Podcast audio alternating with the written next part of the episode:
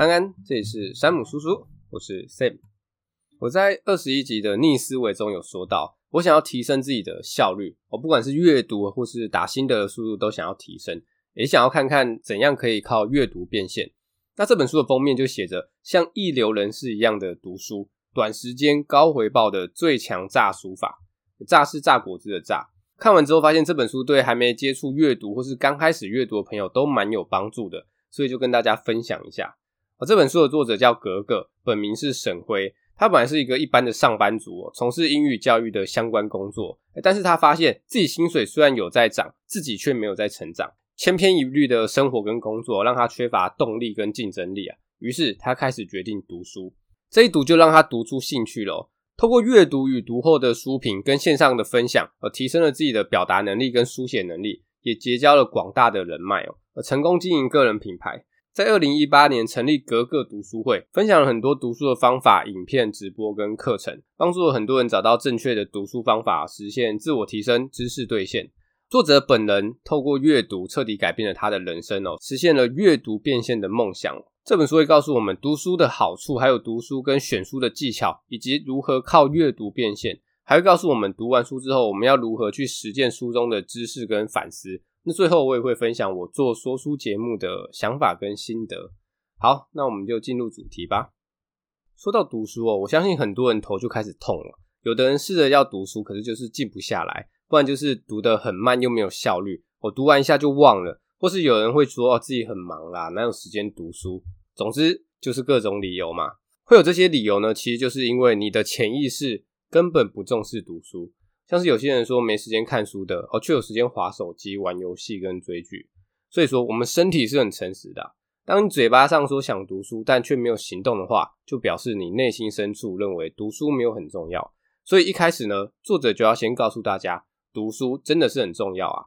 巴菲特的搭档查理蒙格说过，他这辈子遇到的聪明人都有阅读的习惯哦。诶，除此之外，很多成功的人也有阅读的习惯哦，像是巴菲特、孙正义、比尔盖茨。这些大老板们一秒钟几十万上下的，还是会花时间阅读啊，所以各位还不读起来吗？欸，不过光是这样说，可能没有办法说服各位开始阅读啊。那接下来我就要来说说阅读的好处喔。欸，首先，阅读可以增加我们的知识，提升我们的认知，改变我们的思维。我自己觉得，我有阅读习惯之后，整个人好像就是进化了一样，变得比较成熟一点。有些人可能要发生过一些大事，才有可能改变。那有阅读习惯的人，不一定要经历过什么大事，可以直接透过阅读就有所改变哦。诶，再来，所有学习方式中，阅读是 CP 值最高的学习方式哦。诶，你就想嘛，我们只要花两三百块买一本书，再花一两个礼拜的时间读，就可以把作者好几年甚至一辈子的经验吸收成为自己的。有什么问题，书中也几乎都找得到答案，超学 CP 值超高。而最后，我们还可以透过阅读来帮助别人拓展人脉，建立人与人之间的连结。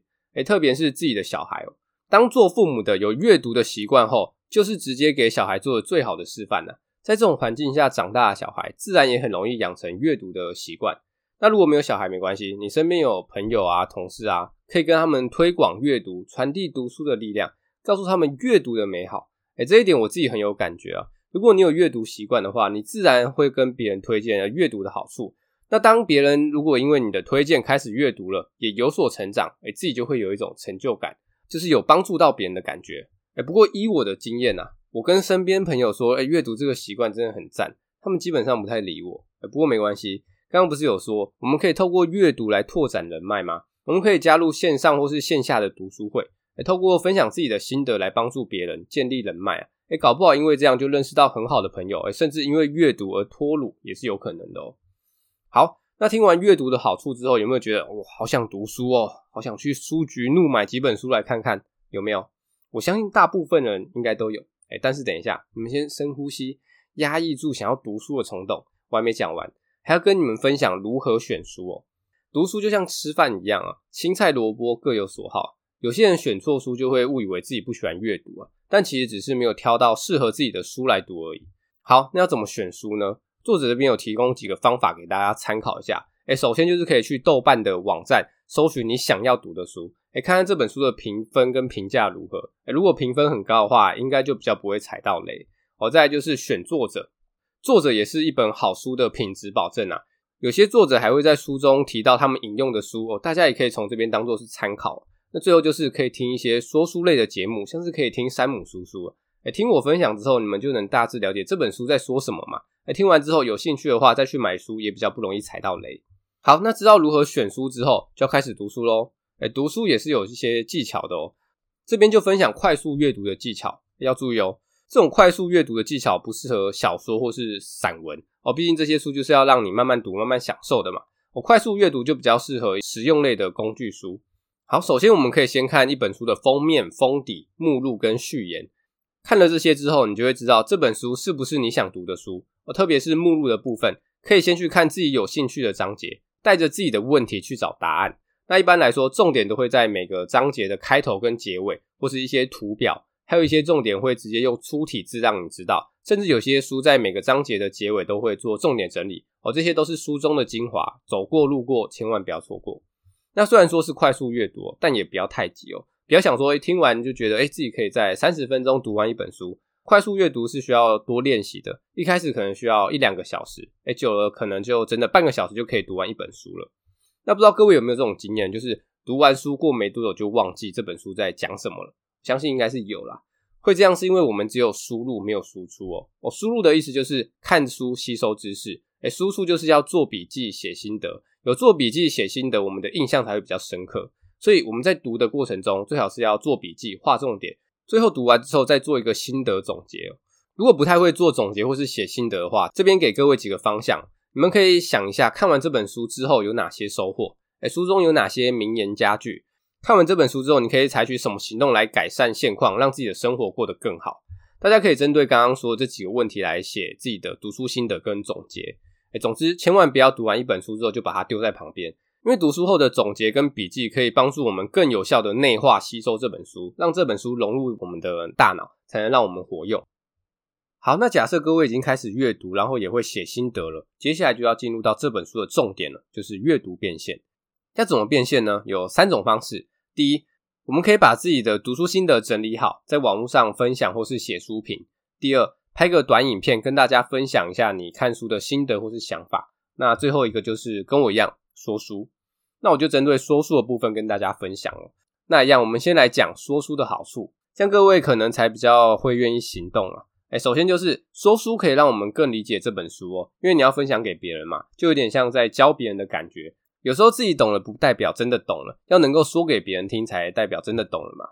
我再来说书还可以训练我们的逻辑跟表达能力，因为你要把重点整理出来，然后再说给别人听嘛。那在这个过程中就会慢慢训练到你的逻辑跟表达能力哦。那最后，因为说书是一种分享，是一种利他的行为哦。当你真的帮助到有需要帮助到的人的时候，就会有一种幸福感、成就感。好像是有些听众留言鼓励，或是分享自己听的我的哪一集，觉得很有帮助。我这些留言我看到都觉得倍感窝心呐。而且，如果当你能帮助到的人越多，你的影响力就会越大。这时候想要变现的可能性也会越高哦。那我自己做到现在，收听的人数也慢慢越来越多，我就表示我的影响力也越来越大了嘛。像我在上一集的从零到一里面有提到说，我抬手看了看我的劳力士，哦，不是为了看时间，而是想在不经意间让你们知道我是土豪。你们以为我是开玩笑的吗？我还真的是开玩笑的啦。哦，有没有干爹厂商愿意合作或是业配的？欢迎找我联络哦，谢谢。好啦，言归正传，如果各位听完之后对说书产生了一丝兴趣的话，我不要想那么多，就直接行动吧。好，那在说书之前啊，有些人会有一个迷思哦，就是觉得一定要把整本书看完才能说书。哦，其实不一定要把整本书看完才能说书哦，读完一部分或是一个章节就可以说书了。只要透过你的分享，让别人对这本书有兴趣，或是让别人有所收获，哦，就算完成说书的任务了。所以各位，如果刚起步的话，觉得要把整本书整理出来分享太难了，也可以只跟大家分享你觉得不错的一个章节就可以了。好，那最后还有一点要注意，就是不要有完美主义哦。我不要想说一出场就要惊艳全场，哦，先求完成之后再慢慢求完美。有兴趣的朋友可以去听一看我第一集的《为何我们总是想的太多却做的太少》，里面就有讲如何克服完美主义。再来，你们也可以听一看我第一集到现在做了二十几集的差别。前面几集真的是，嗯，有兴趣的朋友可以听一看啦。连接我会打在资讯栏。如果各位下定决心要踏上说书之路的话，呃，书中有分享一些说书的技巧给各位参考看看。好像是开头要能够吸引听众，要先抓住听众的注意力，他们才会想听下去嘛。那要怎么吸引呢？可以从书中最吸引你的部分下手，或是透过书中一些有趣的故事来吸引听众。好，那接下来在说书的过程中呢，大家可以试着加入一些故事或是名言佳句，让听众比较有记忆点。那这个故事可以是自己的故事、朋友的故事，或是上网找一些有趣的故事。我加入一些故事，可以让整个说书的过程比较有趣，不会那么枯燥。还有就是可以加入自己的幽默感，让大家听起来感觉比较轻松愉快。那如果没有幽默感呢？没关系，这个幽默感是可以靠后天培养的，像是可以看一些梗图啊，或是听一些搞笑的段子，看看综艺节目等等的。我像我自己就会看一些梗图，甚至我会加一些港片的经典台词，把一些梗或是台词加进去。我相信应该是有画龙点睛的效果啦。好，那说书的最后就是要做个收尾总结嘛。可以帮听众回顾一下重点，加强听众听书的获得感。我、哦、这点我自己在结尾的时候也会帮大家做个总复习，大家应该觉得有帮助吧？还是你们觉得其实没差？哦，欢迎留言跟我分享一下你们的看法。好，说了那么多，最重要的还是要行动嘛。没有阅读习惯的人，可以先从培养阅读习惯开始。啊，如果已经有阅读习惯的朋友，哎，真的可以试试看，分享自己的心得，拍个影片或是说书。勇敢跳脱出自己的舒适圈呐，用业余的时间打造自己的副业，诶，说不定因为这个决定，你的人生就原地起飞啦。好，那既然说到了行动，你们知道世界上最遥远的距离不是生与死的距离，而是知道却没有做到。为什么有些人可能读了很多书，但却没什么改变呢？就是因为知道却没有做到。那如果想要改善这个问题的话，我们读完书后可以试着写实践清单，特别是针对比较实用类型的书哦。读完之后，自己要想一下如何运用书上所学到的知识或是技能来改善自己的生活。那有些人可能会想说，如果在一本书上学到很多的话，这样是不是要把所有学到的东西都列出来再去实践？我想到就开始头很痛了。我其实可以不用，只要挑一个你觉得对自己最有帮助的去实践就好了。诶，甚至是我们可以以一个月为单位，我在每个月的月底复习一下你读过的书，再从这些书中选一个你最想实践的知识来行动就可以了。也不要觉得太少哦，重点是在于跨出第一步。我在第九集的原子习惯里面有提到，想要养成习惯的话，就要让这个习惯轻而易举嘛。如果一次列太多实践清单的话，反而会让自己寸步难行哦。如果还没有阅读或是写心得习惯的朋友，可以听一看我第九集的原子习惯，或是第二十四集的为什么我们这样生活那样工作。这两集都是在讲如何养成好习惯跟改掉坏习惯。诶，只要习惯养成之后，时间一到，你就会自动自发的看书，诶，看完也会自动自发的写心得。那说到习惯哦，有些人可能一开始兴致勃勃的想说要培养阅读习惯，但最后往往三分钟热度。诶，会这样，其中原因就跟我们的意志力有关哦。那书中就有分享四个增加意志力的方法。第一个方法就是运动，这个运动不是说一定要去健身房啊，或是去跑步，做个简单轻松的运动就可以了，像是散步啊，或是上班的时候不搭电梯，改走楼梯。那第二个方法就是充足的睡眠哦，每天至少要睡七到八小时。如果睡眠不足的话，你的意志力就会不好。那第三个方法就是冥想，冥想可以让我们的身心灵放松，注意力更加集中哦。一开始每天只要五分钟，长时间下来就能体验到神奇的效果哦。那最后一个提升意志力的方法就是补充糖分。有研究显示哦，提高血糖可以恢复我们的意志力哦。所以当你觉得自己快要没什么意志力的时候，可以吃个点心，补充能量，恢复一下自己的意志力哦。好，那当我们开始阅读、写心得跟列出实践的计划之后，最后还有一个很重要的事情要做，就是复盘，也就是对过去进行复习跟盘点，呃，看看自己哪些地方做得好，哪些地方做得不好，从过去的经验中成长学习。很多大企业都非常重视复盘哦，像我自己在复盘的时候，就蛮明显看到自己的成长，特别是如果用数字来量化成长的时候，就会特别有感觉哦。我自己在看我的 Apple Podcast 订阅人数的时候，就很有感觉，从一百、两百、三百这样慢慢越来越多。有时候我也会自己听自己的节目，从前面几集到现在，感觉自己也在慢慢进步，真的是蛮有成就感的。哎，这些成长的喜悦，就是复盘可以带给我们的好处哦。哦，还有就是复盘也可以让我们知道自己不足的地方哦。像是我刚刚说的，我有时候会听自己的节目，然后就觉得现在跟以前真的是差蛮多的哦。为什么会差蛮多的？哦，就是因为我有在做复盘。自己听之前的集数，就会觉得，诶，哪里怪怪的，听起来很不顺。我就会想办法修饰一下自己的内容，让自己讲得更顺畅一点。就是因为复盘，才让我越来越进步哦。所以各位千万不要小看复盘哦。那不知道怎么复盘的朋友没关系，书中有提供复盘的范例给大家参考看看。诶，首先我们要制定一个大目标，任何目标都可以，像是事业啊、健康、家庭、人脉等等都可以。那我这边就举例阅读。哦，假设你想设定一个一年读二十四本书的大目标，诶，设定好大目标之后，再把大目标分成小目标，一年读二十四本书，就等于是每个月要读两本，甚至还可以再分成每两周要读一本。哦，接下来就是实际行动了嘛。每个月的月底或是每两周，可以看看自己实际的完成率。诶，如果有达成目标的话，就问自己成功的关键是什么。那如果没有达成目标，也要问自己失败的原因是什么？诶，不足的地方有哪些？那要如何采取行动来改善？诶，总结来说，复盘就是回顾过去，分析评估状况，反思自己的不足，总结出方法，最后采取行动改善。哦，就是一直重复、重复再重复这个循环。那希望各位都能透过不断的学习跟复盘，来让自己有所成长跟进步。以上就是这本阅读变现的重点整理跟分享，最后再帮大家做个复习一下。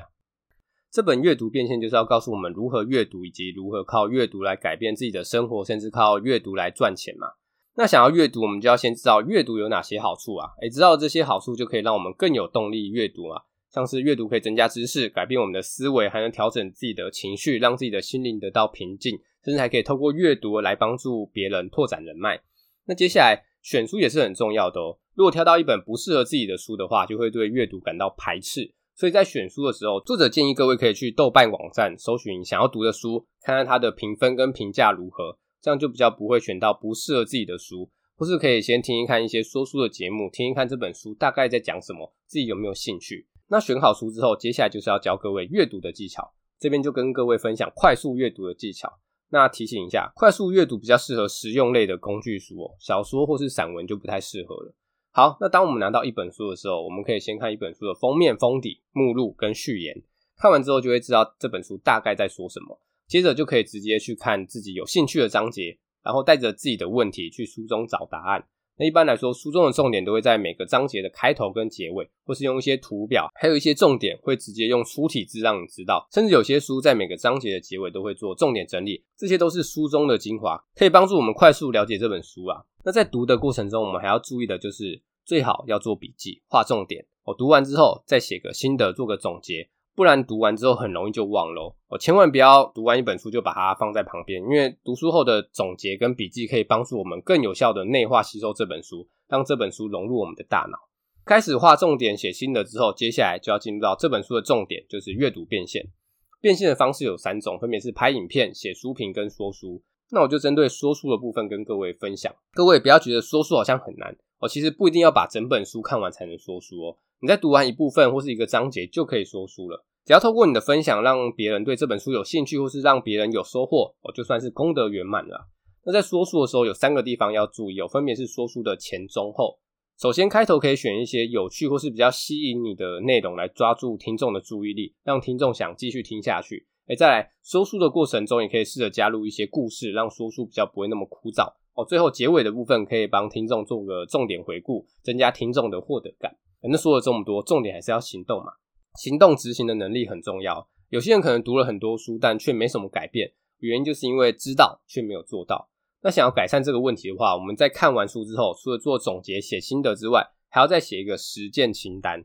而这个清单不用多，一本书只要写一个你觉得对自己最有帮助的知识就可以了。写下来之后就去实践它哦，也不要觉得一个好像很少。重点是先跨出第一步，慢慢的养成习惯之后，能实践的知识或者技巧就会越来越多。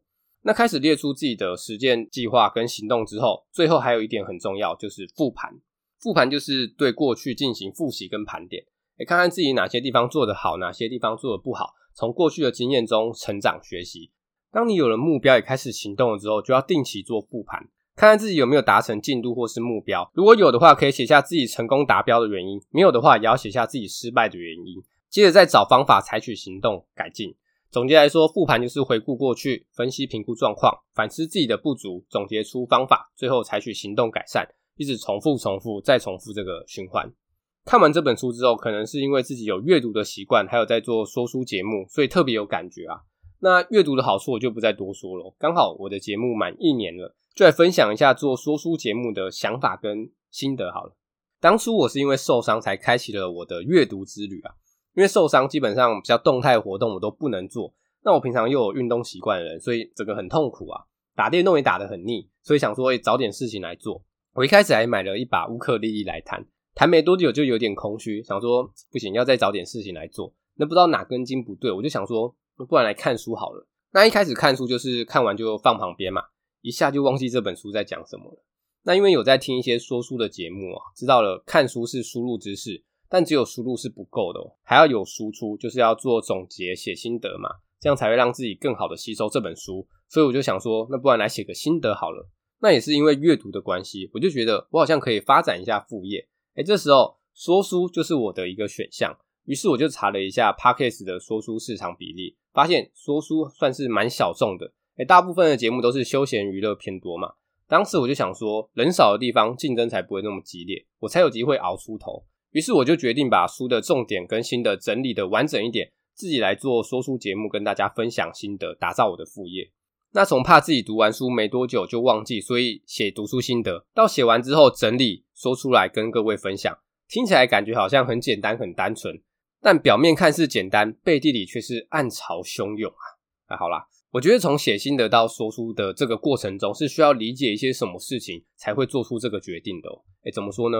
其实我本身的行动力不是很强，很多事都是打打嘴炮啊，讲一讲，想一想就过了。最后让我决定说书的关键是看了两本书。我第一本是为何我们总是想的太多却做的太少。哦，这本书让我克服拖延症跟完美主义。哦，第二本就是有钱人和你想的不一样了。这本书让我知道，想要赚钱的话，就是要帮助别人解决问题。当我能帮助到的人越多，就越有机会赚钱哦。不知道你们有没有听说过，有些人即使赚了很多钱，但好像也过得不是很开心，或是有些人有钱之后就变坏了。我会这样是因为每个人在赚钱的这个过程中，心态不一样。有些人可能以前穷过，被人家看不起，所以长大立志要赚大钱，证明给大家看哦。那如果你赚钱的动机是负面的，是出于恐惧啊、愤怒，或是只是想证明自己给大家看的话，那你赚到的钱就比较不会带给你快乐。因为赚钱的动机是负面的，所以结果也会容易是负面的哦。那这本书告诉我要用正面的心态来赚钱啊，于是我就抱持着帮助大家解决问题的心态，做了山姆叔叔这个节目。如果能帮助大家解决问题，同时又能赚钱的话，我心里就会特别的充实。哦，这两本书我都有分享，有兴趣的朋友可以去听一看。那我在做这个山姆书之前，我还觉得，哎，其他说书节目好像也还好啊。我自己出来做应该可以做得更好。那时候不知道哪里来的自信啊，哎，结果自己出来做的时候还是很有自信啊。我还会跟朋友说，哎，这集超屌，去听一看。反正刚开始就是每集都跟朋友说，哎，这集超屌，去听一看。哎，直到我开始复盘，我才发现我讲的真的是很不怎么样。我自己都听不太下去，在这边呢，也要特别感谢一开始就收听到现在的朋友，感谢你们不嫌弃啦，一直收听到现在，我会持续精进自己的。那也是因为复盘之后，才发现其他说书节目其实讲的比我好很多。我当时真的是有点初生之犊不畏虎的感觉啊，也还好自己有复盘，才会发现自己不足的地方，慢慢在改进。不过我觉得一开始可能就是要有这种傻傻的自信才会行动。不然，如果一开始就觉得哦自己不行啦，哦其他节目这么厉害，自己出来做也是当炮灰。如果我当时是这样想的话，那肯定就不会跨出第一步嘛。那这一跨就到现在一年了，这一年也过得相当充实啊，感觉自己一直都有在成长。虽然还没有办法靠这个节目额外赚点钱，但至少是真的有帮助到需要帮助的人。我发现虽然一集二三十分钟的内容没有办法把整本书的重点都讲完，但我觉得听完之后，只要你们能吸收到一个重点，就值回票价。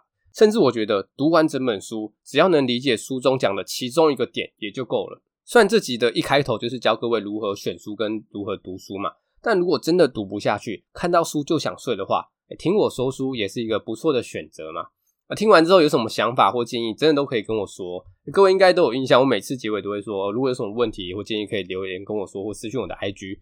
不要觉得我是随便说说的哦，我做这个节目的出发点就是希望透过我的分享，帮助到大家解决问题。所以，对于我的节目有什么建议或是需要改进的地方，都欢迎跟我分享。像是有朋友就叫我要找一个搭档，这样会比较有趣。我想过找搭档，但是找搭档对我来说会是一个很大的负担。虽然我是以帮助大家解决问题为出发点，但是这有个前提哦，就是不能对我有太大的负担呐。所以找搭档就暂时不考虑哦。我有看到有人留言说少骂一点，我也就尽量不要在节目中说脏话。诶，好配合的想法或者建议，我都会尽量配合啦。所以欢迎各位回馈你们的想法给我哦。如果觉得节目很棒，不需要改进的，也可以五星支持鼓励一波。如果听完我的心得之后忘记这本书在讲什么的，可以看一下资讯栏的时间轴，哪边忘记了就再把时间拉回去复习一下。最后再次感谢各位的支持跟鼓励，我希望我之后还能继续分享好书给各位。那这集就分享到这边，拜。